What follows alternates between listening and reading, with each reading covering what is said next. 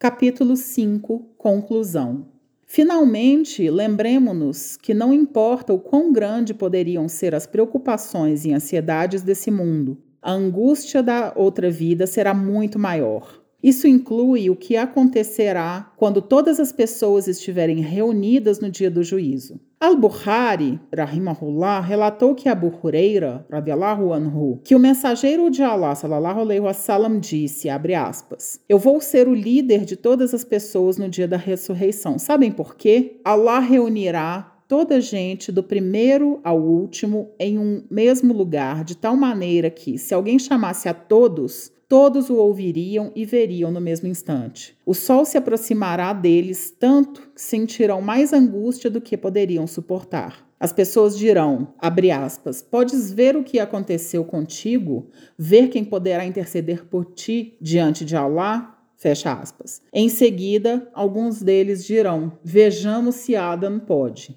E fecha aspas. Não haverá remédio para a angústia desse dia, a menos que nos voltemos para Allah subhanahu ta'ala desde o dia de hoje. Que Allah abençoe e dê paz ao nosso amado profeta Muhammad, sua família e companheiros.